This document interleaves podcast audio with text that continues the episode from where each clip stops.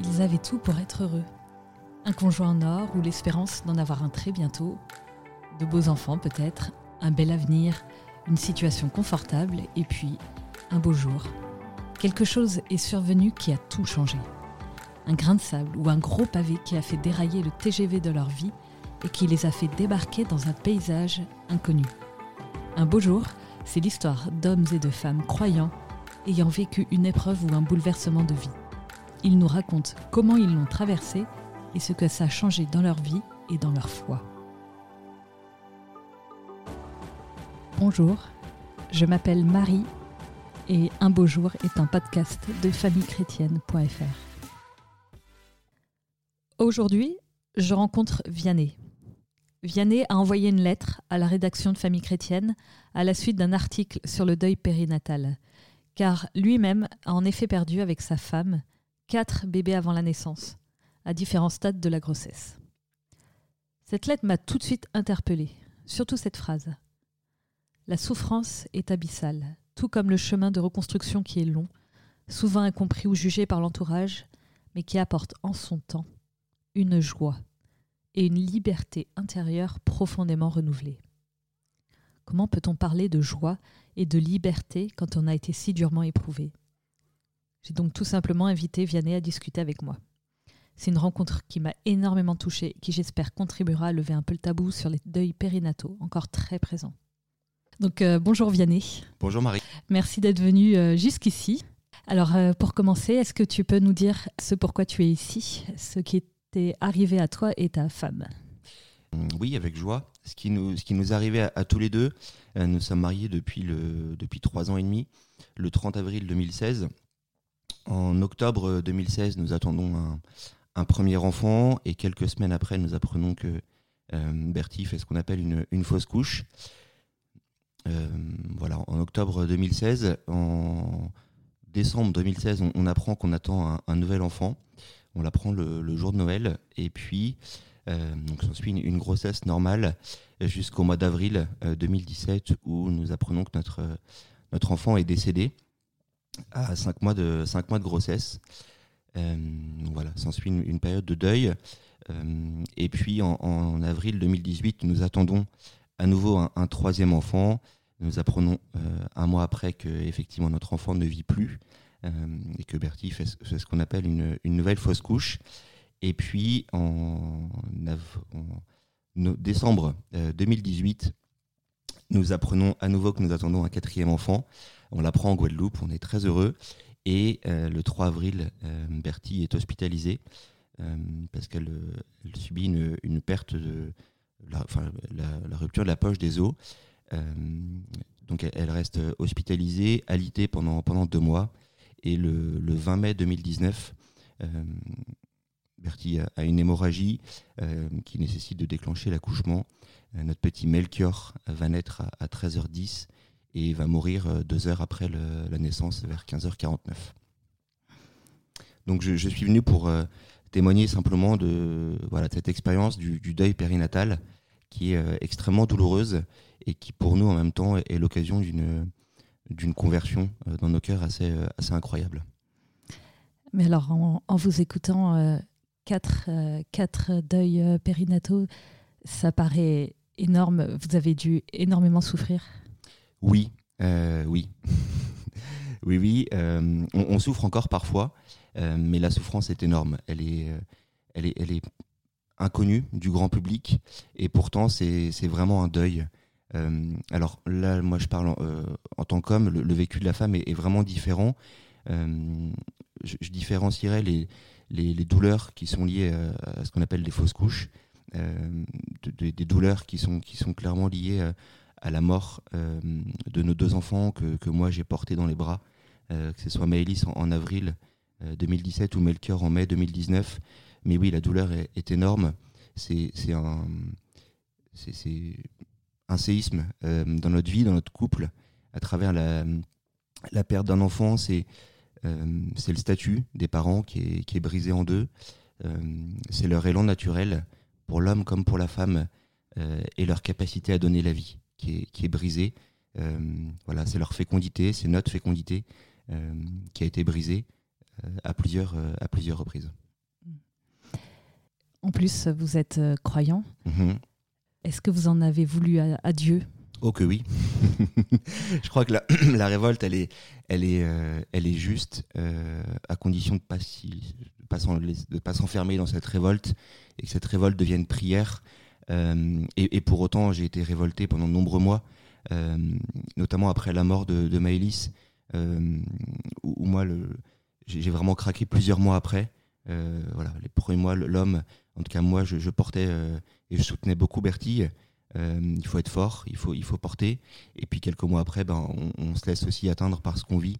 Et, là, très clairement, quand, je suis tombé dans une sorte de, dépression, là, clairement, je voulais plus prier. Enfin, et, je me souviens de certains, certains, certains soirs où Bertie me disait, ben, on prie.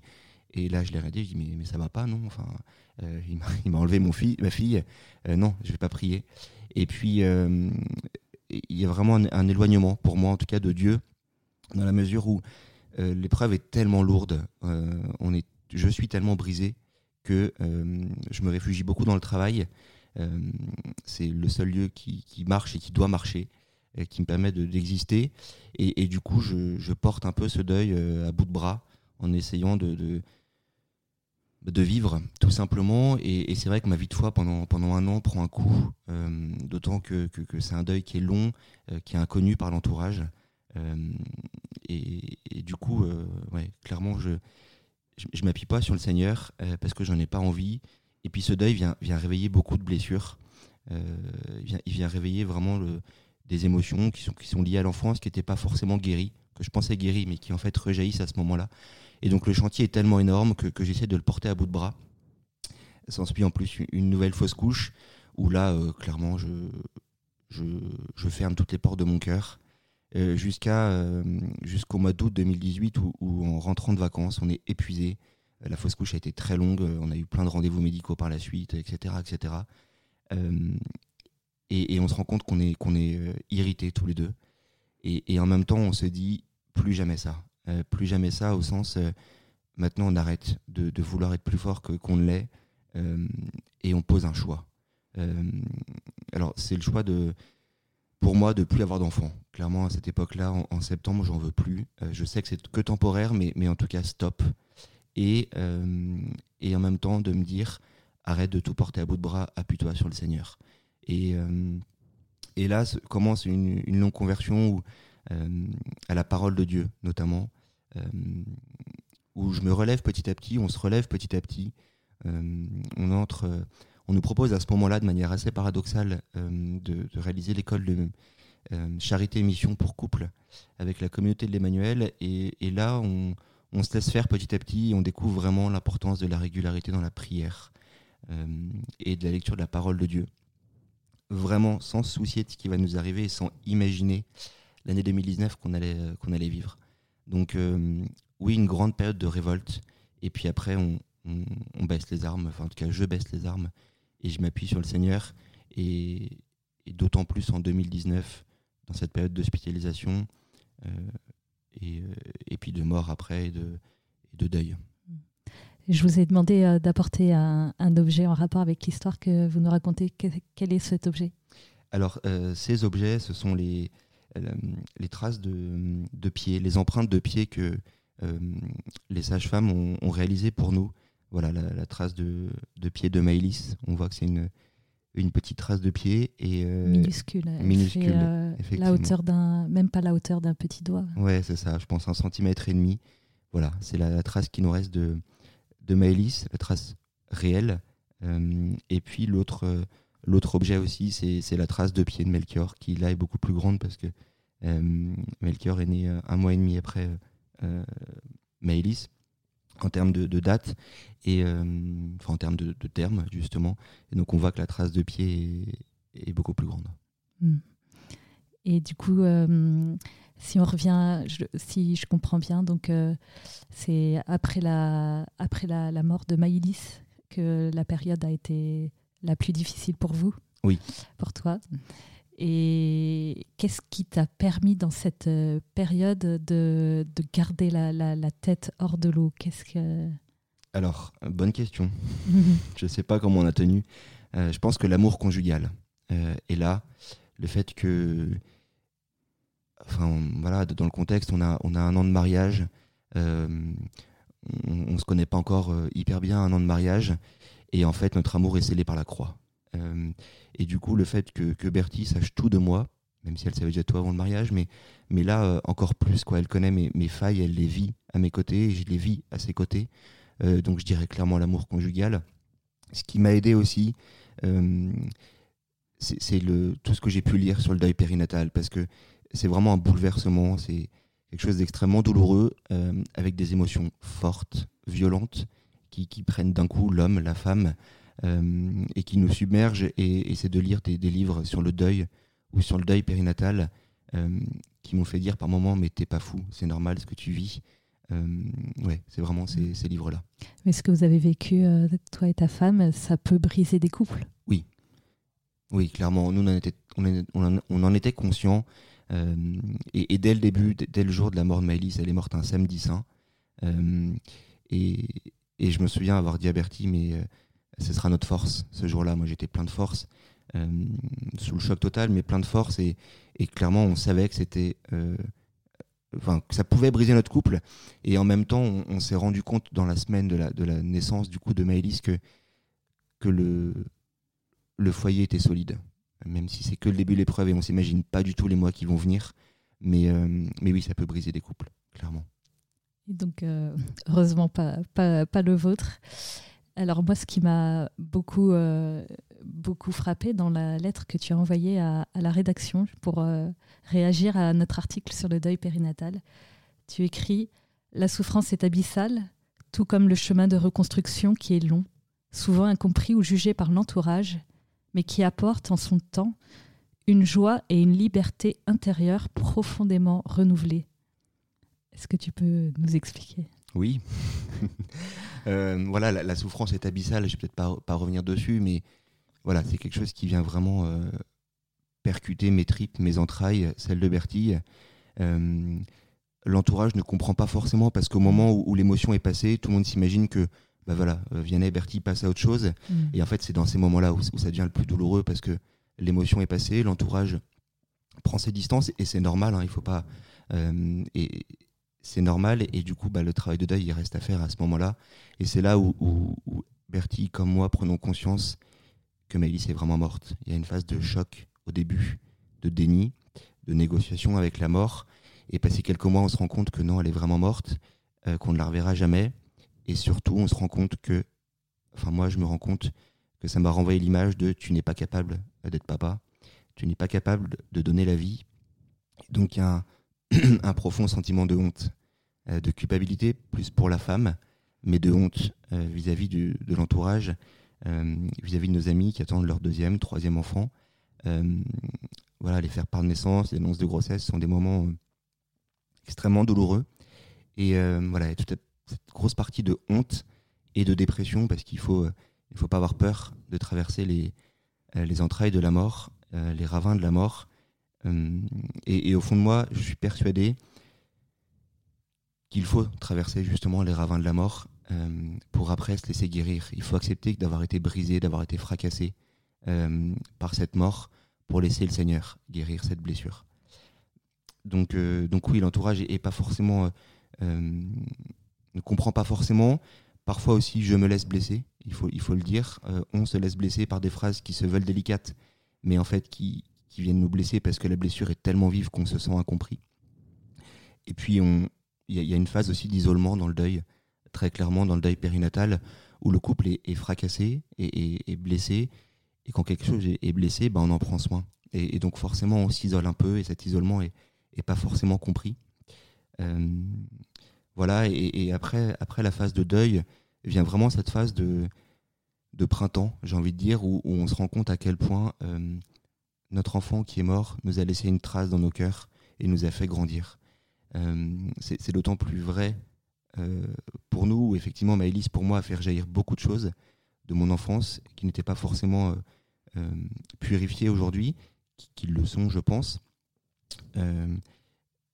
Donc ça, c'est peut-être la trace que, que Maëlys a laissée, et elle me permet d'être beaucoup plus libre par rapport à ça.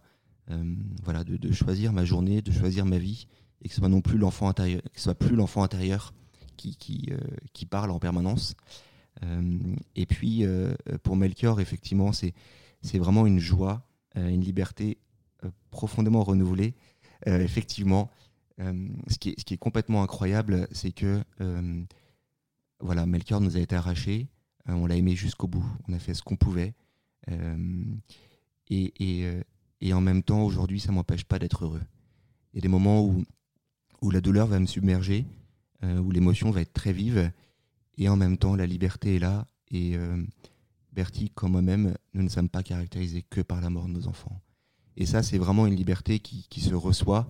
Euh, voilà, c'est pas la blessure, c'est pas la mort de nos enfants de dicter euh, ce qu'on doit vivre, mais, mais c'est à nous de choisir aussi. Alors en accueillant nos journées euh, dans, la prière, dans l'oraison. Mais euh, c'est vraiment cette liberté.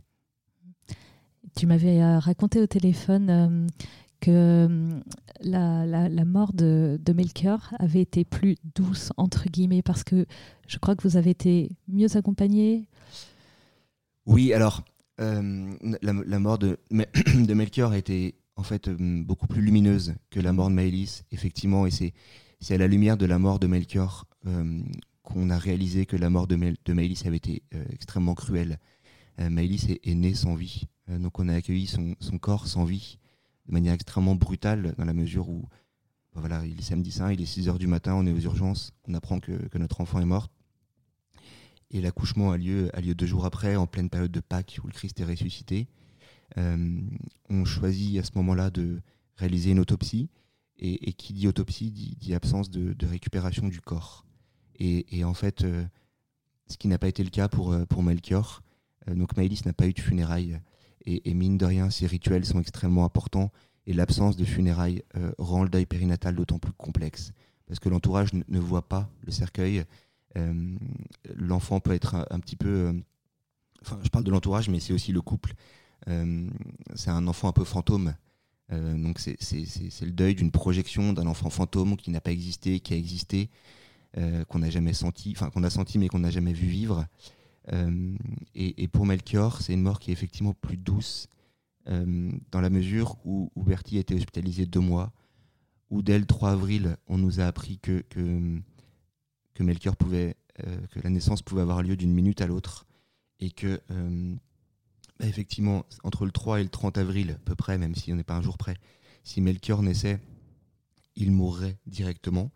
Euh, et qu'il pouvait euh, aussi, naître après, euh, après cette date-là, bien évidemment, mais après le seuil d'extrême prématurité, et qu'au vu de la rupture de la poche des os, il pouvait avoir aussi des malformations pulmonaires, et du coup mourir à la naissance, ce qui a été le cas. En fait, même si nous, on avait choisi d'être dans l'espérance d'être extrêmement réaliste, mais d'être dans l'espérance et, et on s'était pas imaginé qu'il allait mourir.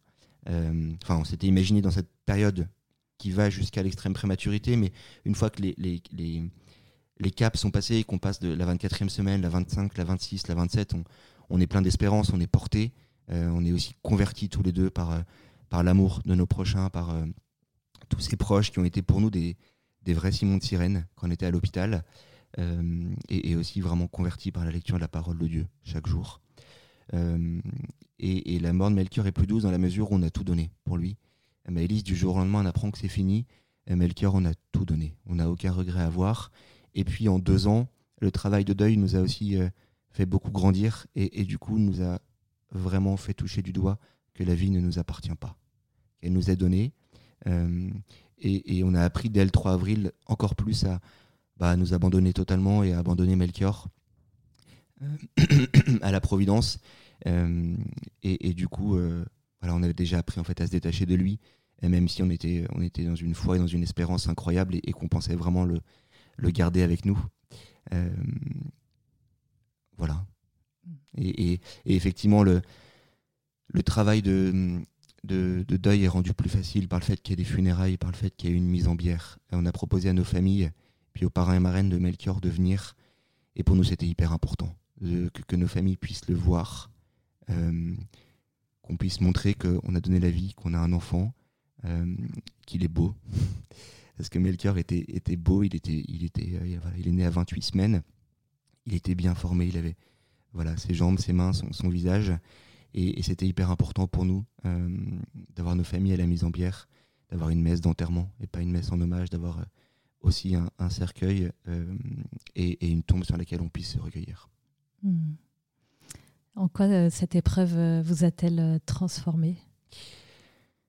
Alors, euh, euh, c'est une très bonne question. Euh, clairement, c'est, je pense vraiment par la liberté intérieure qu'on a pu acquérir tous les deux, qui, nous est donnée ouais, cette liberté intérieure de, choisir. Elle nous a aussi transformés vraiment par la lecture de la parole de Dieu. Pendant toute cette période d'hospitalisation où, Melchior pouvait naître d'un moment à l'autre, où Bertie pouvait avoir une infection d'un moment à l'autre, je me souviens de cette phrase que je disais à un prêtre qui venait nous voir régulièrement à l'hôpital. Je ne sais pas comment je tiens. Euh, si, je sais comment je tiens, mais c'est simplement par l'oraison et par la parole de Dieu. Et, c'est vraiment la parole de Dieu qui a été notre force, ma force en tout cas, qui m'a permis de tenir et qui me permet de tenir aujourd'hui. Et, je vois combien euh, elle colle à ce que je peux vivre, que ce soit dans les moments de révolte où je vais beaucoup lire les psaumes, euh, comme dans les moments de joie aussi. voilà, c'est cette lecture de la parole de Dieu le fait de se dire que, maintenant notre fécondité ne nous appartient plus. Euh, c'est suffisamment clair. Voilà, il n'y a pas besoin de chercher d'autres questions. Euh, euh, voilà, les, événements de la vie nous montrent qu'en fait maintenant la, réponse on l'aura dans le cœur de Dieu et que c'est lui qui nous montrera et qui nous montre dès aujourd'hui ce chemin. là aussi où ça nous a vraiment transformé, c'est par le fait d'en parler librement à nos proches sans se caractériser que par ça. Voilà, on n'est pas que euh, Bertie et Vianney, enfants de, Maïs et Melchior. Non, non, on s'aime, euh, on est beau dans notre amour. On, a à cœur d'être rayonnant aussi, malgré l'épreuve. Et puis d'en parler librement, de pas en parler quand on n'a pas envie d'en parler. Euh, et, ça nous a vraiment transformé aussi dans notre capacité à nous laisser aimer par les autres, par nos prochains. Quand Bertie est alité, quand voilà, après tout ce qu'on a vécu, je pense que notre entourage s'est vraiment dit en avril comment ils vont tenir. Et, en fait, c'est aussi grâce à eux qu'on a tenu. Euh, euh, voilà, que ce soit dans l'hospitalisation, mais même après, au cœur de l'été, on a été euh, hyper entouré, même, même là, dans, l'automne, dans l'hiver, à l'approche de Noël. on sent que l'entourage est là. Et, ça, c'est une vraie force que de, que de se laisser aimer. Vous avez des, un ou deux exemples de, de ce soutien de, de, l'entourage, mais aussi du corps hospitalier médical. Non, le, corps médical, alors ça a été incroyable parce que les débuts de l'hospitalisation, c'est le choc total. On apprend que, que notre enfant va peut-être mourir, que euh, Bertie peut avoir une infection, que du coup il y aura un choix à faire entre la mère et l'enfant. Euh, on nous apprend que, ça c'était le jour de notre 3 ans de mariage, que, euh, voilà, que même à 32 semaines, à 31 semaines, il se peut que notre enfant ait des malformations et que il se peut qu'on fasse un massage cardiaque et que donc il y, a un choix à poser sur jusqu'où on va dans la réanimation. Donc c'est des choix extrêmement lourds et, en fait on a vraiment une relation de confiance avec le corps médical où effectivement à plusieurs reprises on, nous parle de l'IVG. Euh, avec beaucoup de, bienveillance, on, leur explique que, ce ne sera pas une solution pour nous, euh, mais qu'on leur demande vraiment de, marcher dans la confiance, main dans la main. Et du coup, c'est quelque chose qui est, euh, qui est palpable. Et à la fin, le, corps médical nous, nous remerciera pour ça, en nous disant Mais c'est agréable avec vous parce que vous saviez ce que vous vouliez et, du coup on pouvait avancer en confiance avec vous. Euh, et, ces deux mois d'hospitalisation, au début c'est le choc, mais après on a choisi de les vivre dans la joie et dans l'espérance. Ce qui n'empêchait pas les creux de vague, les moments de peur, etc. Mais on était vraiment en confiance avec eux et dans la chambre de Bertille, euh, dans la chambre d'hôpital, c'était vraiment une chambre de, de paix et de joie et, avec le corps médical aussi, on s'entendait extrêmement bien avec eux. Euh, voilà, ils nous ont offert juste après la mort de, Melchior des anges en nous disant, bah, vu ce que vous êtes euh, par rapport à notre foi, parce qu'on en parlait librement, euh, on a trouvé que c'est ce qui vous correspondait le mieux. Et, ils nous ont fait des anges qu'on puisse mettre sur la tombe et qu'on a mis sur la tombe du coup. Euh, voilà, et je me souviens de. Voilà, juste après la mort de Melchior, la sage-femme qui est arrivée en pleurs dans la chambre de Bertie en disant Mais, mais pas vous, quoi. Enfin, et, et l'autre signe d'extrême délicatesse, c'est que Bertie donc, a été sous, anesthésie générale, vu le contexte d'urgence. Et, euh, et donc l'accouchement était par césarienne. Et ils ont la délicatesse, de, quand ils ont vu que Melchior allait mourir, euh, de réveiller Bertie en avance pour qu'elle puisse le voir vivant. Et, de ce fait-là, elle a pu l'avoir dans ses bras euh, une minute, parce qu'il est mort juste, juste après qu'elle n'arrive. mais voilà, c'est un signe d'extrême bonté qui nous a beaucoup touchés. voilà, il y aurait tant à dire sur la période d'hospitalisation avec ce corps médical qui était qui faisait corps avec notre souffrance, avec notre attente? et puis de l'entourage, je crois que je ne sais pas comment dire parce qu'il y a eu tellement d'attention, que ce soit les, les, chocolats qu'on reçoit par la poste alors qu'on s'y attend pas, les BD pour laisser passer le temps, les gens qui vont penser euh, euh, à la date du terme, qui est, extrêmement douloureuse, euh, qui vont nous envoyer des BD cette semaine-là pour qu'on puisse penser à autre chose, qui vont envoyer des fleurs. moi, ça me parle pas les fleurs, mais ça parle à Bertille. Donc en fait, c'est chacun est unique en fait, et derrière chacun, je crois qu'il y a la grâce de Dieu, il y a l'Esprit Saint qui agit. Euh, et, ça, c'est incroyable. Euh, voilà, le jour de la, naissance de Melchior, euh, il était 13h, j'avais faim, j'avais faim, j'avais fait du sport le matin, j'étais à jeun, et en fait, il restait des plats qu'une amie avait fait la veille pour moi. Voilà, dans toute cette période d'hospitalisation, des amis qui, voyaient que je commençais à fatiguer un peu et qui bah, me faisaient des plats, me faisaient mon repassage, lavaient la maison. voilà, c'est plein de petites attentions comme ça qui, qui, nous apprennent à nous laisser aimer et qui, qui nous apprennent vraiment ce, qu'est la compassion. Hmm. Et donc on peut dire qu'après cette période de, révolte euh, envers, euh, envers Dieu, euh, ces, épreuves finalement ont changé votre foi et vous ont rapproché de Dieu? Ok oh oui. oui, parce que la, révolte, en fait, pour Maëlys, par exemple, pour moi, elle était, elle était hyper forte, elle prenait beaucoup de place et, hmm. et je ne la vivais pas forcément comme prière. Alors qu'après la mort de, de Melchior, j'ai été, j'ai été euh, dans la révolte, notamment en, octobre, en novembre. Et cette révolte, euh, je l'exprimais par les psaumes, ce qui était nouveau pour moi. Euh, et donc, je la, vivais avec Dieu. ouais, elle était vraiment, enfin, où elle est, parfois encore, vécue avec Dieu, ce qui n'était pas forcément le cas il y a, il y a deux ans. mais oui, clairement, ça a transformé notre vie. Je ne sais pas jusqu'où ça va continuer à la transformer. mais, mais oui, ça l'a transformé, ça, ça, transforme notre amour. Euh, voilà, je dirais que ça l'a, ça l'a beaucoup purifié dans les, dans les premiers mois, dans les premières années.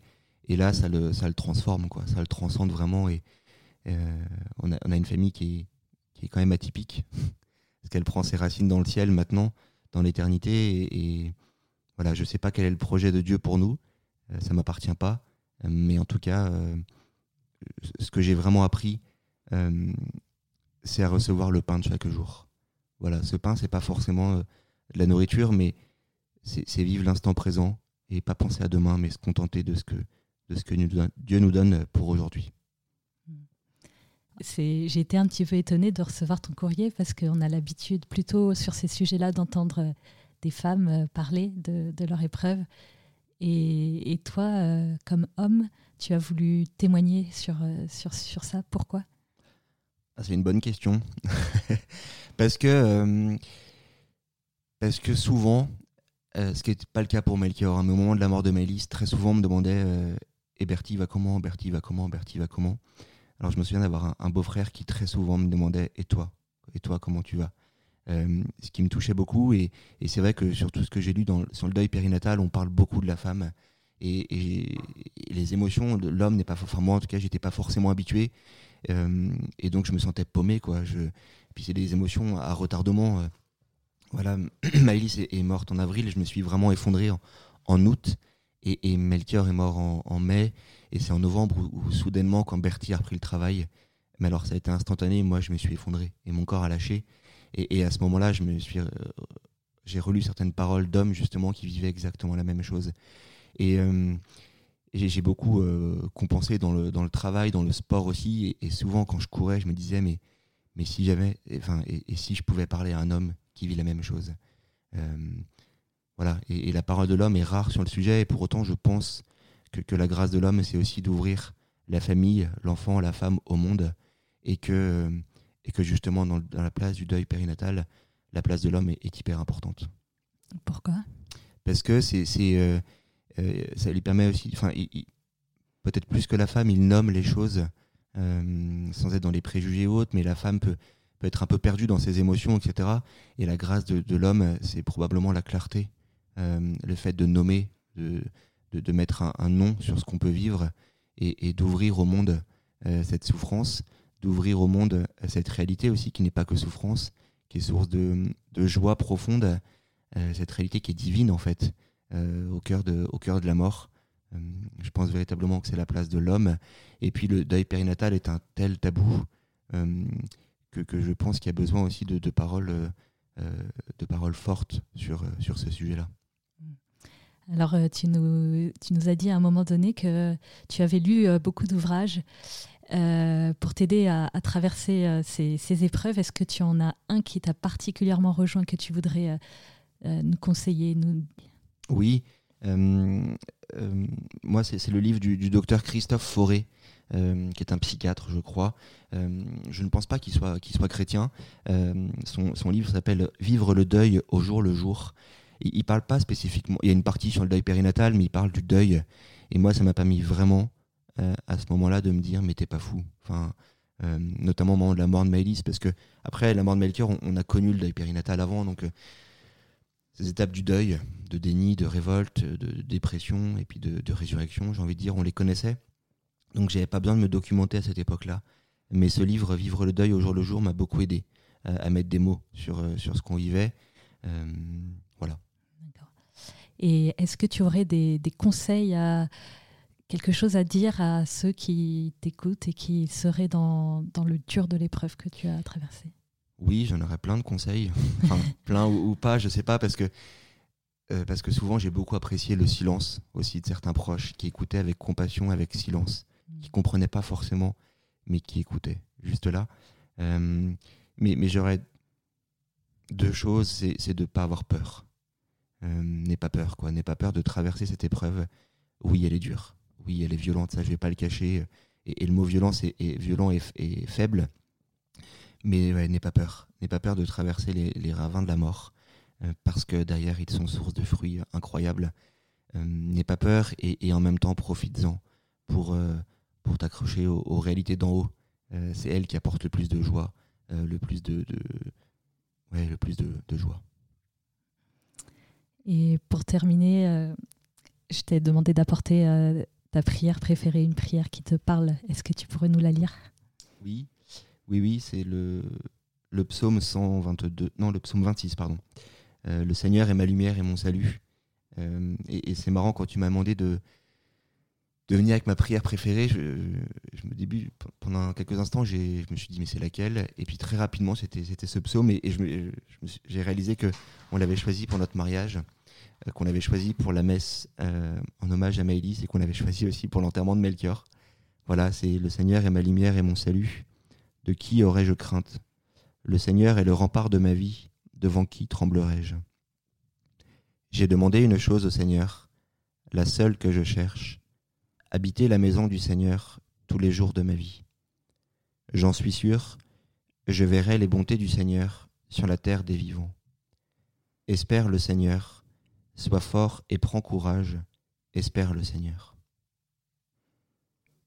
Qu'est-ce qu'elle te dit, cette, euh, Ce qu'il me dit, ce psaume, c'est euh, l'espérance. Euh, oui, j'ai traversé les ravins de la mort, mais le Seigneur est là c'est ma lumière et mon salut. Euh, ce que je vis, c'est terrestre. C'est profondément violent, mais c'est terrestre. Et, en fait, euh, c'est rien par rapport au salut. Euh, et c'est le Seigneur qui me porte, c'est le Seigneur qui nous porte. Et du coup, je n'ai pas à avoir peur. Voilà, c'est ça que, ça me dit. Et, voilà, habiter la maison du Seigneur tous les jours de ma vie, ça permet vraiment de, de remettre les choses à leur juste place et, de se dire oui, je souffre, oui, je suis triste, mais, ce qui compte, c'est d'habiter la maison du Seigneur. Dernière question, petite question surprise. que, que dirais-tu au Seigneur là, aujourd'hui, vis-à-vis de ces épreuves? Aujourd'hui, je dirais merci. C'était pas le cas il y a quelques mois, quelques semaines, euh, mais aujourd'hui, je dirais merci. Euh, merci parce que ça m'a transformé et, et, à travers cette épreuve, tu m'as montré encore plus qui tu étais. Euh, et merci parce que j'ai beaucoup plus foi en toi. Par contre, il avait pu éviter certaines choses. J'aurais préféré, mais, mais ouais, merci quand même. Merci Vianney. Merci Marie. Merci de nous avoir écoutés. J'étais très contente de recevoir Vianney et cette conversation m'a beaucoup enrichi. Et vous, qu'en avez-vous pensé? N'hésitez pas à me faire un retour sur le groupe du podcast, sur la page Facebook de Famille Chrétienne ou sur le compte Instagram les-du-bas podcast au pluriel-du-bas FC. D'ailleurs, n'hésitez pas à vous y connecter régulièrement. Vous y trouverez les références des ouvrages cités dans l'épisode, la photo de l'objet apporté et d'autres surprises. Si vous avez envie de poser une question à Vianney, postez-la en commentaire de ses réseaux sociaux. Et puis si cet épisode vous a plu, n'hésitez pas à le partager à vos amis, surtout ceux qui traversent une phase difficile, qui sait, cela les aidera peut-être. Enfin, ceux qui nous écoutent via iTunes ou Apple Podcast, si vous pouviez mettre une note de 5 étoiles, cela permettrait au podcast de remonter dans les recommandations et de le faire connaître à plus de monde. Un grand merci et à bientôt. Famille chrétienne vous invite à vivre le temps de carême avec ses contenus dédiés. Articles, podcasts, vidéos, newsletters vous aideront à méditer et à vous recentrer sur l'essentiel. N'attendez plus et abonnez-vous au magazine à partir de 2,90€ par mois. Rendez-vous sur boutique.famillechrétienne.fr.